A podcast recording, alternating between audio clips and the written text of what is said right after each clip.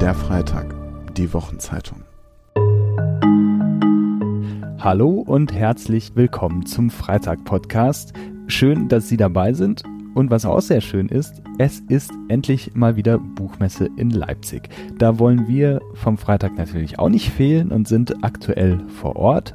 Und zwar nicht nur mit unserem Stand, sondern auch mit Live-Gesprächen. Verschiedene Redakteurinnen und Redakteure vom Freitag haben sich da also mit klugen Autorinnen und Autoren getroffen, um über ihre Bücher zu sprechen einerseits, aber natürlich auch über die großen gesellschaftlichen Themen und Fragen, die dahinter stehen. Einige dieser Gespräche können Sie hier im Podcast nachhören. Zum Beispiel das Gespräch von unserer Kulturredakteurin Katharina Schmitz. Sie hat sich mit dem Autor und Literaturkritiker Ijoma Mangold unterhalten. Denn der hat gerade ein neues Buch veröffentlicht, Die Orange Pille, warum Bitcoin weit mehr als nur ein neues Geld ist. Und genau über diese Frage haben sich die beiden dann auch auf der Buchmesse unterhalten. Es geht also um die Faszination dieser digitalen Währung, um die Kritik daran, die es natürlich auch gibt, und es geht auch um die Frage, wer eigentlich diese Leute sind, die vom Bitcoin so begeistert sind. Viel Spaß beim Gespräch.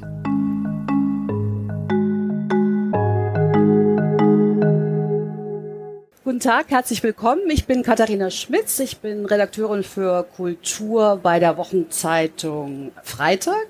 Zu Gast habe ich Idoma Mangold, der dieses für ihn überraschende Buch geschrieben hat, die Orange Pille.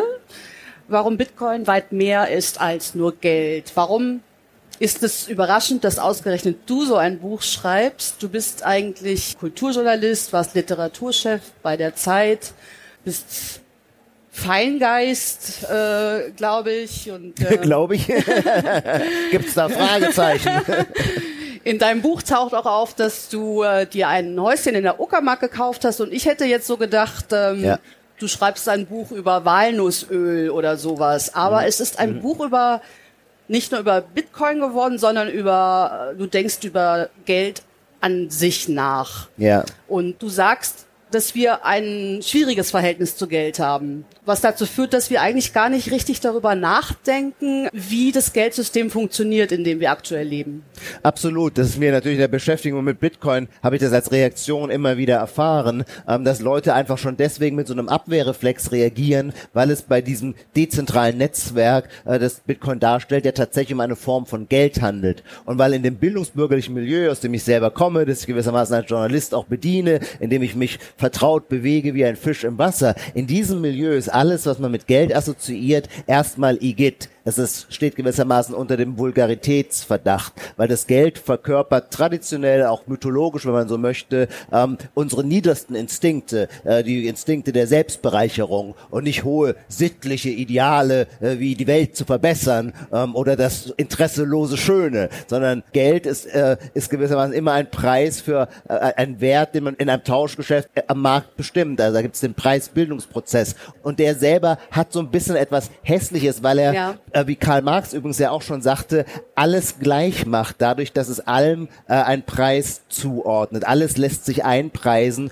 und bekommt damit plötzlich so eine materielle Seite in diesem, ich mache das, ja. überspitze das nur unwesentlich, aber in diesem bildungsbürgerlichen Milieu ist man natürlich konditioniert, äh, in dieser Mythologie Geld als etwas Vulgäres zu sehen, weil das in unserer Kulturgeschichte so tief verankert ist. Ja. Äh, denke Jetzt. nur an das ursprünglichste oder eines der ältesten Beispiele ist, wenn Moses auf den Berg Sinai geht, äh, um mhm. mit den zehn Geboten zurückzukommen. Es gibt dann so die Geburtsstunde äh, unseres ähm, ja, alttestamentarischen Monotheismus. Was welche Erfahrung macht Moses, wenn er zurückkommt? Er kommt, er hat gerade den Bund mit Gott, dem Herrn, erneuert. Ja. Er kehrt zurück zu seinen Israeliten und was machen die? Sie umtanzen das goldene Kalb. Es ist mhm. wieder nur der schnöde Mammon. Statt die hohe sittliche Ordnung, die er mitbringt, der schnöde Mammon. Ja. Diese Geschichten kann man unendlich vermehren. Also man, äh, äh, wir haben in der mhm. griechischen Mythologie den berühmten König Midas, äh, der sich wünscht, dass alles, was er anfasst, zu Gold wird. Jetzt sagst du, Bitcoin ist das ehrlichere Geld und auch das ehrlich gerechtere Geld. Zum Beispiel, wenn zwei Milliarden Menschen auf der Welt haben, glaube ich, kein eigenes Bankkonto. Ja. Und du sagst, Bitcoin klingt unseriös, muss ich sagen. Bitcoin. Ja. so. Ging mir genauso. Ich hatte auch erst diese Abwehrreflexe. Allein schon das, das, Phonet, das Phonetische an dem Wort war mir ja. erst suspekt. Ist eine Alternative für Menschen, die ähm, meinetwegen in, Autarkie, in Autokratien leben, in Diktaturen leben, die vom Staat unterdrückt werden, Geldgeschäfte zu tätigen. Absolut. Also die Attraktivität von Bitcoin äh, ist eine direkte Funktion der Qualität und Seriosität des Geldsystems, in dem man sich selber bewegt. Etwas simpler gesagt, je schlechter das Geldsystem ist, in dem wir uns bewegen, desto attraktiver ist das Alternativangebot. Bitcoin ist immer eine Alternative zum bestehenden Fiat-Geldsystem, wie wir es nennen. Ähm, Was ist Fiat? Fiat ähm, äh, kennen wir alle aus der aus der Schöpfungsgeschichte, aus der Genesis, wenn Gott sagt, es werde Licht, das heißt lateinisch Fiat Lux Paradox. Und die Idee dahinter ist, dass Gott in seiner Schöpfungskraft aus dem Nichts lateinisch ex nihilo schaffen kann. Und das ist genau der gleiche Prozess, mit dem unsere Fiat-Währungen, also der Euro, der Dollar, die türkische Lira, der mexikanische Pesos, all diese staatlich emittierten Gelder, in denen zu leben wir gewöhnt sind, die werden von den Zentralbanken auch ex nihilo aus dem Nichts geschaffen. Sie ja. haben, wie man so schön sagt, keinen Gegenwert jedenfalls schon sehr lange nicht mehr. 1971 äh, hat äh, Richard Nixon damals als Präsident der Vereinigten Staaten die Goldkopplung ähm, des Dollar aufgehoben und damit wurde, wurden diese modernen Fiat-Währungen geschaffen, die quasi nur noch reine Datenbank-Einträge sind und deswegen in dem Sinne ist es Geld, äh, das aus dem Nichts geschaffen wird. Klingt und das kann besser, um ja. gerade nochmal äh, deine ja. vorige Frage noch abzuschließen. Und dieses Geld ex nihilo, dieses Fiat-Geld kann besser und schlechter verwaltet werden. Ich würde sagen, das Kriterium, an dem man misst, wie gut es ist, ist natürlich seine äh, Wertbeständigkeit. Ähm, ja. Alle diese Fiat-Währungen sind nicht wertbeständig. Der Dollar hat seit der Gründung der äh, amerikanischen Zentralbank, der Fed im Jahr 1910, 1913, kann man sich ein bisschen streiten, äh, hat er 99 Prozent seines Wertes verloren. Das schockiert uns einfach nicht, weil wir das als ganz mhm. selbstverständlich hinnehmen, dass das so ist. Und wir reagieren darauf, indem wir natürlich auch nie in diesem Geld sparen würden, weil wir wissen, das wäre äh, heillos. Da würden wir unser, unser hart unter Schweiß erarbeitetes äh, einfach mhm. äh, verbessern und verlieren. Aber es gibt natürlich auch Zeiten, wo diese normale Entwertung plötzlich an Geschwindigkeit zunimmt. Wir erleben das in den letzten zwei Jahren. In Europa haben wir zehn Prozent Inflation. Schauen Sie in die, schauen in die Türkei. Äh, mhm. Die türkische Lira kämpft seit Jahren mit Inflationsraten von 50 Prozent. Die Argentinier wissen ein Lied davon zu singen, weil deren Währung quasi alle 20 Jahre ähm, äh, bankrott geht und dann ist alles entwertet. Und je stärker gewissermaßen dieses inflationäre ähm, äh, äh, Geldregiment ist, und es ist natürlich in autokratischen Staaten oft sehr viel stärker noch, weil die Eingriffe schamloser äh, und äh, unverhüllter vonstatten gehen, desto attraktiver ist ein Geld, das nicht mehr von einer privilegierten Institution wie einer Zentralbank in seiner Menge äh, festgelegt wird, sondern das einfach nur ähm, Code is Law, sagt man mhm. im Bitcoin Space, das den Gesetzen der Software folgt. Das heißt, bei Bitcoin können wir uns immer darauf verlassen, wie viel Bitcoin es gibt und dieser Wert des Geldes wird nicht manipuliert durch privilegierte Player es gibt ja viele Vorteile gegenüber der Bitcoin-Währung. Was ja. ich auch unseriös finde, ist so manches Wording. Wenn ich mir so vorstelle, dass man nach Bitcoins schürft, dann ist das ja reiner Euphemismus, weil oder das ist ein Proof of Work heißt es, glaube ich. Ne? Mhm. Dann man man bekommt also diese Bitcoins, wenn man einen Proof, einen Arbeitsbeweis herstellt. Der Arbeitsbeweis ja. besteht darin, dass man einen Rechner laufen lässt und ich stelle mir jetzt den Ioma Mangold in der Uckermark vor, wie er vor seinem Rechner sitzt oder äh, ja. und und und Bitcoins schürft oder wie funktioniert das? Nee, tatsächlich ist es so, ähm, jetzt steigen wir aber tatsächlich schon sehr in das technologische Design von Bitcoin ein. Ähm. Bitcoins entstehen tatsächlich durch einen Akt, ähm, äh, durch Rechenleistung, die Energie verbraucht. Und der Energieverbrauch ist quasi der starke Kritikpunkt, für den äh, Bitcoin immer in der Kritik steht, weil man sagt, wie hoch ist sein CO2-Fußabdruck? Ist das überhaupt zeitgemäß? Etwas so energieintensives? Der ist ja auch so hoch, wie sagt man, der Energieverbrauch der Ukraine oder? Ja, wechselt in, immer, ja. gibt immer so Vergleichsländer. Mhm. Ähm, ja. Es gibt tausend Relationen, in, äh, die, die man äh, Vergleiche, in die man den äh, Energieverbrauch rücken kann. Man kann es mit ganzen Ländern vergleichen, man kann es mit anderen Aktivitäten vergleichen. Ich erinnere vor, gerne oder ich finde es zwingend, wenn man in diese Diskussion einsteigt, steigt, sich erstmal klar zu machen, dass ungefähr alles, was menschliche Zivilisation ist, einen Energieverbrauch hat. Energie ist toll. Wir, wir haben uns so dran gewöhnt, Energie als etwas Negatives zu sehen, aber in Wahrheit mhm. ist alles, was menschlicher Fortschritt ist, basiert in der immer effizienteren Nutzung neuer Energiequellen. Das waren jeweils in der Menschheitsgeschichte die großen Schritte äh, nach vorne. Ich will sagen, wenn wir es vergleichen, dann können wir es zum Beispiel auch mit dem Streaming vergleichen. Ähm, wir lieben es alle, Netflix zu schauen. Der, Aber dann äh, schaue ich ja was sozusagen. Also ich bekomme ja sozusagen einen Gegenwert. Das ist der entscheidende Punkt. Ja. Genau, man ja. bekommt etwas dafür, aber man ja. bekommt natürlich auch fürs Bitcoin-Mining etwas. Und es ist nur die Frage, wie man es einschätzt, für wie wichtig und würdig und wert man es hält, diesen Energieverbrauch zu rechtfertigen. Bei Netflix finden wir es alle völlig völlig selbstverständlich, dass wir dafür Energie verbrauchen. Bei Bitcoin, wenn man glaubt, es braucht dieses alternative Geld nicht, dann ist es ein sinnloses Verbraten von Energie. Wenn man hingegen sagt, es ist eine Alternative zum bestehenden Finanzsystem, dessen Ungerechtigkeiten oder unser Bewusstsein für dessen Ungerechtigkeit natürlich spätestens seit der Finanzkrise von 2008 auch im kollektiven Bewusstsein enorm geschärft ist. Und Bitcoin ist angetreten. Bitcoin ist nicht ohne Zufall entstanden. Ähm, das White Paper wurde veröffentlicht Oktober 2008, der erste Bitcoin-Block in der, der Blockchain. Der Erfinder, der ja auch verschwunden ist, mysteriöserweise. Absolut. Ich fuhr kurz nur ja, diesen Gedanken zu ja. Ende. Mhm. Ähm, ähm, äh, äh, Bitcoin ist entstanden als eine Antwort auf die ja. Finanzkrise. Und wenn man sagt, das ist sein Zweck und seine Daseinsberechtigung, naja, dann kann man auch sagen, dafür ist es mir wert, äh, diesen Energie zu verbrauchen. Wir leben ja weiter in einer freiheitlichen mhm. Gesellschaft, wo Dinge einen Preis haben und jeder für sich entscheiden kann, ob dieser Preis es ihm wert ist, einzusetzen. Zum Beispiel, ich sitze nicht in der Uckermark, um Bitcoin zu meinen, weil, weil Energie in Deutschland viel zu teuer ist. Das heißt, in Deutschland gibt es überhaupt kein Bitcoin-Mining. Bitcoin-Mining geht dorthin, wo Energie günstig ist. Energie ist meistens dort günstig, wo sie mit regenerativen Energien arbeitet, weil regenerative Energien haben quasi äh, at the margin äh, null kosten, wenn die Sonne erstmal richtig scheint und der Wind weht. Das heißt, es, Norwegen ist ein klassisches Land, wo sehr, sehr viel Bitcoin-Mining äh, betrieben wird, weil mhm. die so mhm. viel kostengünstige grüne Energie haben. Du bist ja äh, mal auch auf einem Bitcoin-Kongress gewesen in Wien, glaube ich. Und in da Innsbruck. hast du, ja, und hast gesehen, das sind die unterschiedlichsten Leute, also nicht nur windige Menschen, die ihr Mafiageld da vielleicht anonym parken wollen, sondern alle möglichen Leuten, allen möglichen Leuten bist du begegnet, gar ja. linken Utopisten. Äh, äh, ein ja. breites Spektrum an politischen Einstellungen, die gewissermaßen weit über meine äh, äh, Alltagserfahrung in der Bubble, in der ich mich sonst bewege, hinausgehe. Also die wir teilen, diese äh, mediale, journalistische, kulturelle Bubble. Ähm, wir, wir denken ja alle gleich, wir haben ja ungefähr alle die, ungefähr die gleichen Werte und die gleichen weltanschaulichen Ansichten. Und das war für mich auch überraschend, plötzlich mit Menschen zum, in Berührung zu kommen, die ganz viele Dinge komplett anders sehen die aber eines verbindet, dass sie nämlich alle sehr intelligent sind. Denn, und das ist doch das Interessante, Bitcoin, das weiß jeder, wer die Zeitung aufschlägt, ist extrem volatil. Ähm, das heißt, die meiste Zeit, die Bitcoiner investiert sind, haben die ihr Geld verloren, weil der Bitcoin-Kurs gerade wieder gecrashed ist. Aber als Bitcoiner halten sie ihre Überzeugung trotzdem die Stange. Warum? Weil sie es für so ein aufregendes intellektuelles äh, Unterfangen mhm. halten. Das heißt, um bei Bitcoin mitzumachen, das ist nicht etwas, wo man einfach mal schnell Geld reinsetzt, sondern das verlangt gewisser tägliches Nachdenken, um dieses System überhaupt zu verstehen. Das heißt, wenn eine Sache alle diese Leute verbindet, dass sie es dass sie es faszinierend finden, ihre Kognitionsleistung gewissermaßen in dieses Netzwerk einzubringen. Und ich glaube, das ist das, was die Community dann auch wiederum so zusammenschweißt, weil so ein kollektiv lernendes System ist. Und das mitzubekommen, ist ein faszinierendes Erlebnis. Ist es auch eine Art Sinnsuche?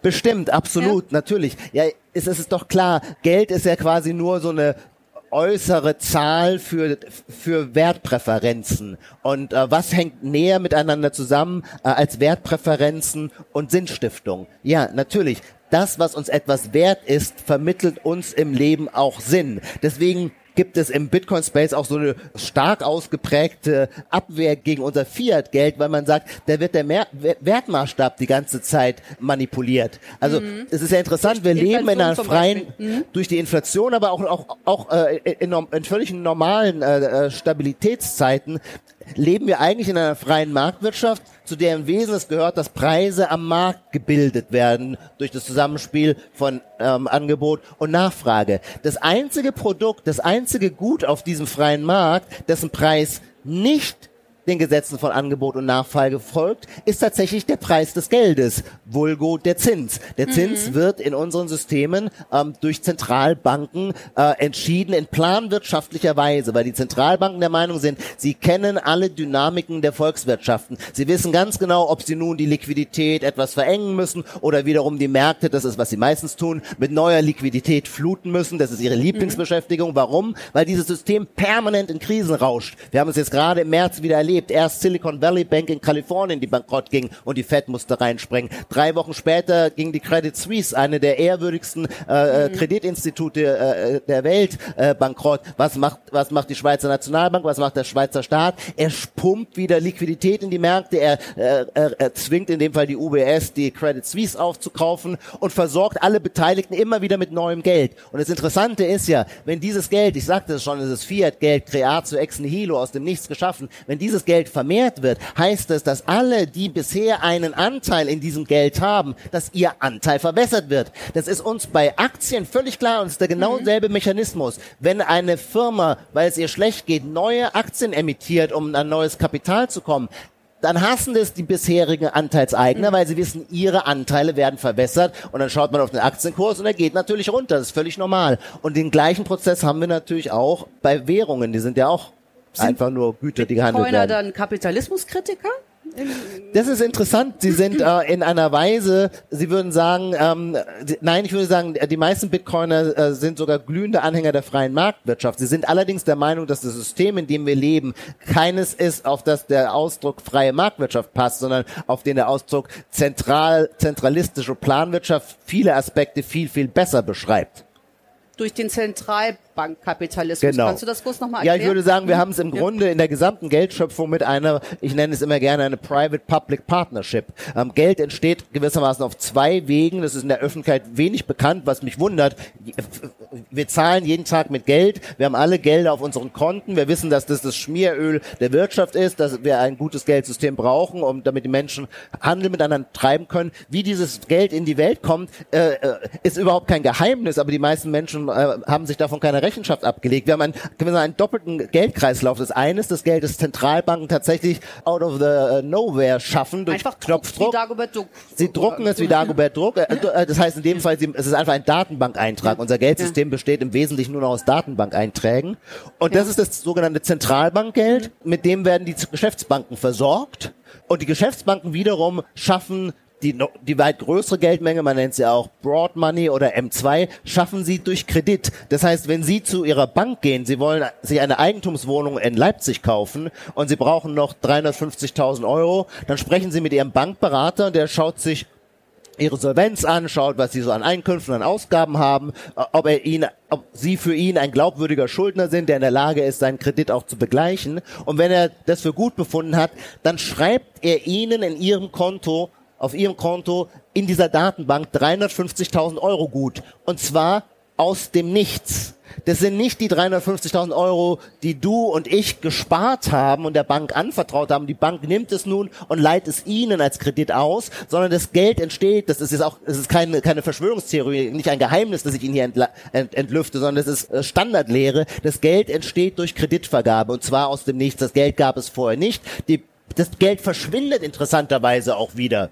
Wenn Sie Ihren Kredit zurückzahlen, dann löscht die Bank das Geld aus der Datenbank, aus der Datenbank genauso, wie sie es vorher da eingetragen hat. Und das heißt, wir haben eine Kooperation zwischen Zentral- und Geschäftsbanken, wobei die Geschäftsbanken ein außerordentliches Privileg genießen, nämlich ihre fiktiven Geldschöpfungen werden von der Zentralbank als echtes Legal Tender, als glaubwürdiges Geld anerkannt. Glaubwürdigkeit ist, glaube ich, das Stichwort. Absolut. Bitcoin es geht immer um Vertrauen bei Geld und Bitcoin versucht, diese Vertrauensbasis zu durchschneiden, indem es sagt, wir sind ein zentrales Netzwerk, das nicht über Vertrauen, sondern über Misstrauen funktioniert, wo alles überprüfbar ist, wo wir niemandem vertrauen müssen. Man sagt so gerne, Bitcoin ist Money for Enemies, weil Menschen, die sich verfeindet sind, können gleichermaßen dieses Geld nutzen, weil sie dem anderen nicht vertrauen müssen. Verstehe. Gibt es eigentlich Bemühungen, diesen, wie heißt der Gründer? Nee, Gründer sagt man nicht. Der Erfinder der Bitcoin-Technologie. Gibt es Versuche, ihn zu finden, ihn aufzuspüren? Wer ist ja. der Mann? Welche ja. Nationalität hat er? Wie alt ist er? Äh All diese Fragen sind tausendfach gestellt worden. Er hat ja auch so einen geheimnisvollen Namen. Er hat einen äh, wunderschönen Namen, Satoshi Nakamoto. Wir wissen nicht, ob sich hinter diesem Pseudonym ein Mann oder eine Frau verbirgt. Möglicherweise gar keine Einzelperson, sondern eine Gruppe. Auch das könnte sein. So. Mhm. Interessanterweise, also die Mythologie oder ist geradezu sagenumwoben dieser Gründerfigur. Es ist aber nicht so, dass sie völlig ungreifbar wäre, denn sie hat, wie viele ich sage immer gerne ironisch, wie viele Religionsgründer, was hinterlassen Religionsgründer? Texte, Texte, Texte, Texte. Bei Religion sprechen wir von Schriften. Ähm, bei Satoshi Nakamoto, weil er sich über zwei, einen Zeitraum von zwei Jahren, ähm, als er seine Idee eines dezentralen ähm, äh, Geldnetzwerkes vorgeschlagen hat, hat er sich mit anderen Programmierern, Informatikern, Codern ausgetauscht darüber, wie gut sie dieses System finden. Die haben gemeinsam angefangen, äh, Bitcoin-Blöcke zu meinen und sie haben sich über Chatrooms und Mailinglisten ausgetauscht und alles diskutiert. Das heißt, wie er denkt, wie er schreibt. Sogar sein, sein Englisch ist uns vertraut. Er hat viel Text hinterlassen. Es haben sich Linguisten darüber gebeugt und gesagt, was ist das für ein Englisch? Und dann kommt man zu dem Ergebnis, dass es entweder ein Australier sein müsste oder ein Brite. Weil bestimmte, Aber keine künstliche Intelligenz. Also. Ähm, ich glaube, die künstliche Intelligenz war damals noch nicht so weit. Es ist in der Tat jetzt eine hochspannende äh, Frage, was KI eigentlich ähm, äh, mit der Blockchain macht, ob es da ja. Interdependenzen mhm. gibt. Weiß ich nicht, muss ich auch erst noch mal länger drüber nachdenken. Satoshi Nakamoto jedenfalls hat dieses Geldsystem entworfen, hat im, am 31. Oktober nicht zufällig, hier in äh, Leipzig sind wir ja hoffentlich alle gute Lutheraner, am Reformationstag, also an dem Tag, als Luther gewissermaßen dem Zentralismus Roms den Federhandschuh hingeworfen hat, genau an dem Tag veröffentlicht Satoshi Nakamoto sein White Paper, auch als ein Angriff gegen die zentralplanerischen Mächte der Zentralbanken für eine Dezentralität des Geldes. Und ab 1. ab Januar, ich weiß das genaue Datum nicht, fängt er dann an, die ersten Blöcke äh, zu meinen. Das macht er zwei Jahre mit anderen zusammen tauscht sich aus und dann verschwindet er. Er ja. verabschiedet sich, er sagt, ich glaube, Bitcoin ist mhm. jetzt so reif geworden, es ja. braucht meine Unterstützung nicht mehr, es ist ein stabiles System, es ist ein selbstlernendes System, ich, äh, das, das kann man sich selbst überlassen, er werde sich jetzt neuen Aufgaben zuwenden. Und jetzt passiert was hochinteressantes. Er verschwindet und von ihm war nie wieder was gehört, mit einer kleinen Ausnahme, aber die können wir kurz mal übergehen. Es war nie wieder was von ihm gehört, das Netzwerk selber arbeitet seither von dem ersten Tag an ununterbrochen, es surrt dahin. Alle zehn Minuten kommt ein neuer Block. Gibt, ja. Es gibt keine Crashs. Nicht im System, Nein, nur beim Preis. Ja. Nur so. beim Preis können wir gleich drüber reden. Der ja. Unterschied zwischen dem Funktionieren des Netzwerks und der Preisbildung sind okay. nämlich zwei völlig unterschiedliche Stiefel, würde ich sagen. Mhm.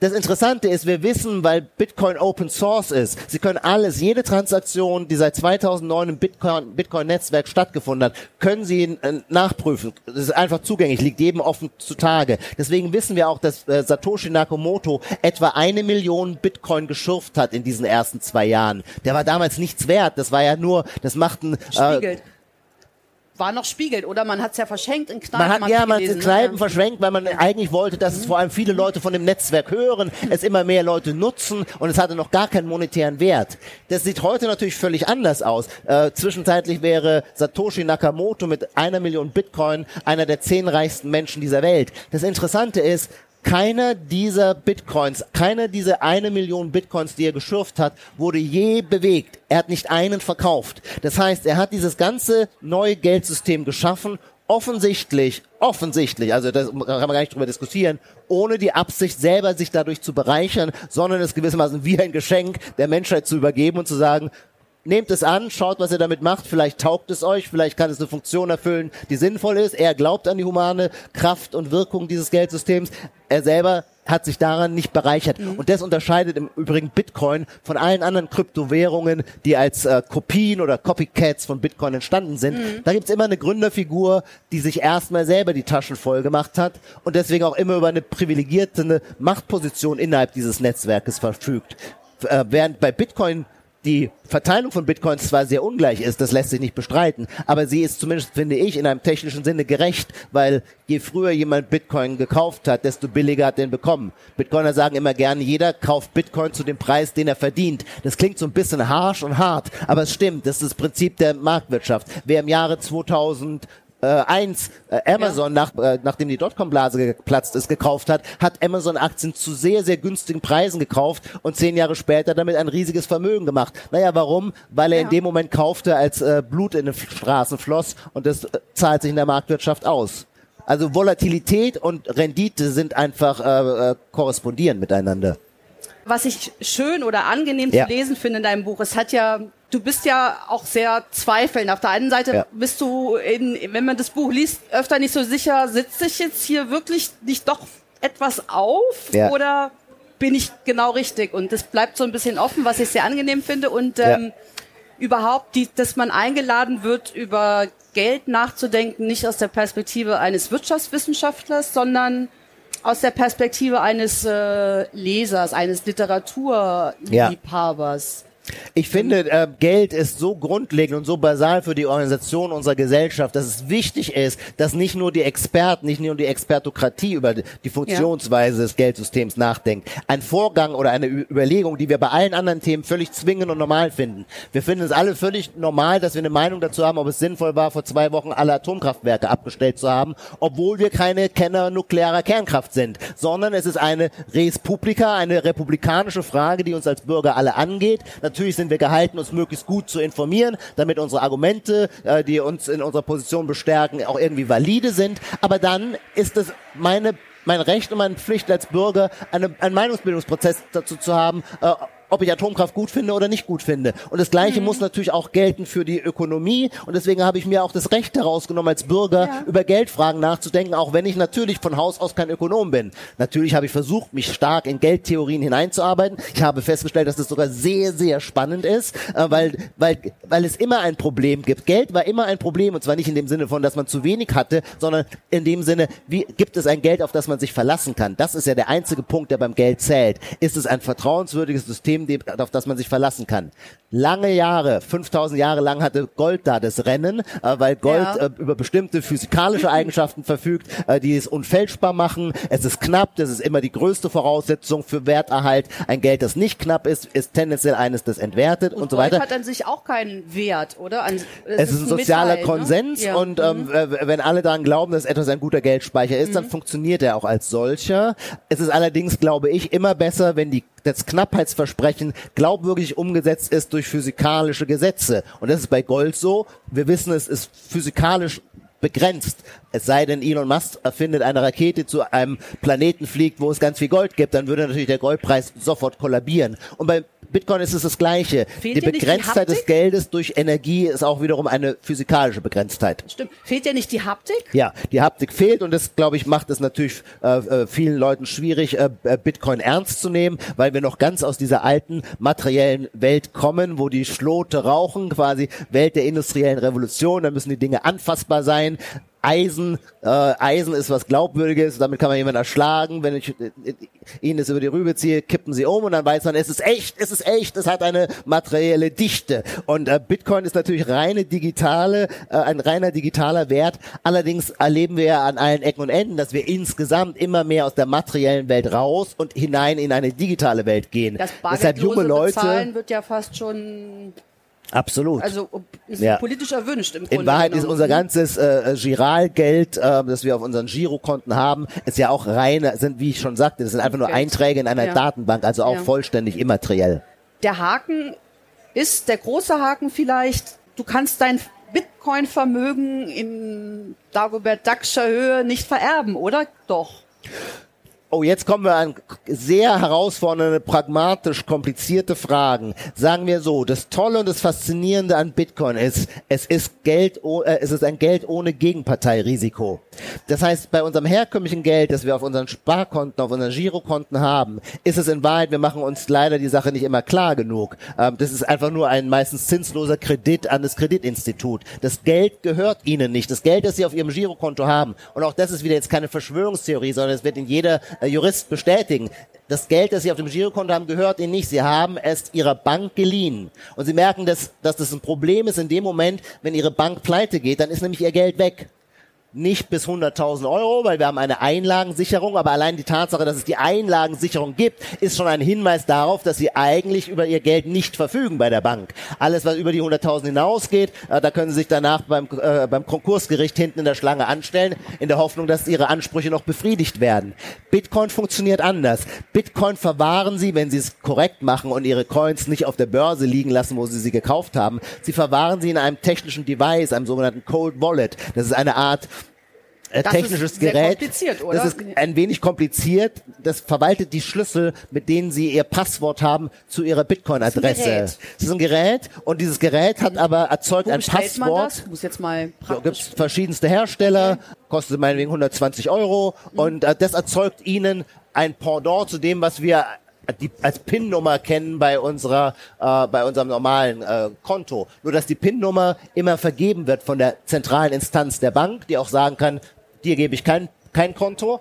Das gibt es bei Bitcoin nicht. Da erzeugt man sich mit, Krypto, mit kryptografischen Mitteln selber gewissermaßen sein Konto und seine, sein Passwort. Und dieses Passwort, und jetzt kommt gewissermaßen die große Last der Eigenverantwortung, Glanz und Elend der Eigenverantwortung, um es pathetisch zu sagen. Dieses Passwort sind sie gehalten, selbst zu verwahren. Und zwar in einer Weise, dass es niemand anderes sieht, denn sonst könnte er Zugriff auf ihre Bitcoin haben, aber gleichzeitig in einer Weise, dass sie es auch selber immer wieder finden, denn sonst sind ihre Bitcoin weg. Und da gibt es nun viele. Das Bitcoin-Netzwerk als Netzwerk ist noch nie in den letzten 14 Jahren noch nie gehackt worden. Das ist absolut sicher. Was nicht sicher ist, ist, naja, unser menschlicher Anteil. Sind wir in der Lage, unsere Passwörter erfolgreich zu verwahren. Und sehr viele berühmte Beispiele waren äh, Bitcoin-Miner der ersten Stunde, ich sagte es schon, da hatte Bitcoin keinen Wert. Dann haben die das plötzlich vergessen, dass die, keine Ahnung, 10.000 Bitcoins gemeint haben im Jahre 2010, weil es sowieso noch nicht monetarisiert war. Sie haben ihr Passwort, eine lange Ziffernfolge, auf der Festplatte ihres Computers abgespeichert gehabt und irgendwann war der Computer so alt, dass sie sich einen neuen kauften und haben den Computer weggeworfen. Wachen dann fünf Jahre später auf und stellen fest, oh, Bitcoin ist 3.000 äh, Dollar wert. Ich habe doch 10.000 Bitcoins gemeint. Wo habe ich denn diese Schlüssel? Wo habe ich dieses verdammte Passwort. Oh je, das war auf der Festplatte des Computers, den ich auf die Mülldeponie geworfen habe. Das, diese Geschichten gibt es vielfach, gerade aus den frühen Jahren von Bitcoin. Und deswegen geht man tatsächlich auf, äh, davon aus, dass tatsächlich annähernd zehn Prozent aller jemals, jeweils gemeinten ähm, äh, Bitcoin herrenlos sind. Du hast gesagt, in El Salvador gibt es jetzt äh, El Salvador führt die Bitcoin-Währung ein. Das hat Vor- und Nachteile. Absolut. Die anerkennen es als Legal Tender, als äh, äh, offizielles Zahlungsmittel. Man darf auch da noch weiterhin im Dollar. Die waren ja immer in der, im, äh, lebten immer in einem Dollarregime. Aber äh, Bitcoin, man kann jetzt mit in El Salvador mit Bitcoin seine Steuern zahlen. Ähm, Bitcoiner haben zwiespältiges Verhältnis dazu. Einerseits finden sie es natürlich toll, dass dieses neue, noch ganz junge Geld, das seinen Weg erst finden muss, dass es jetzt in einem Staat schon so verankert ist, dass man damit seine Steuern bezahlen kann.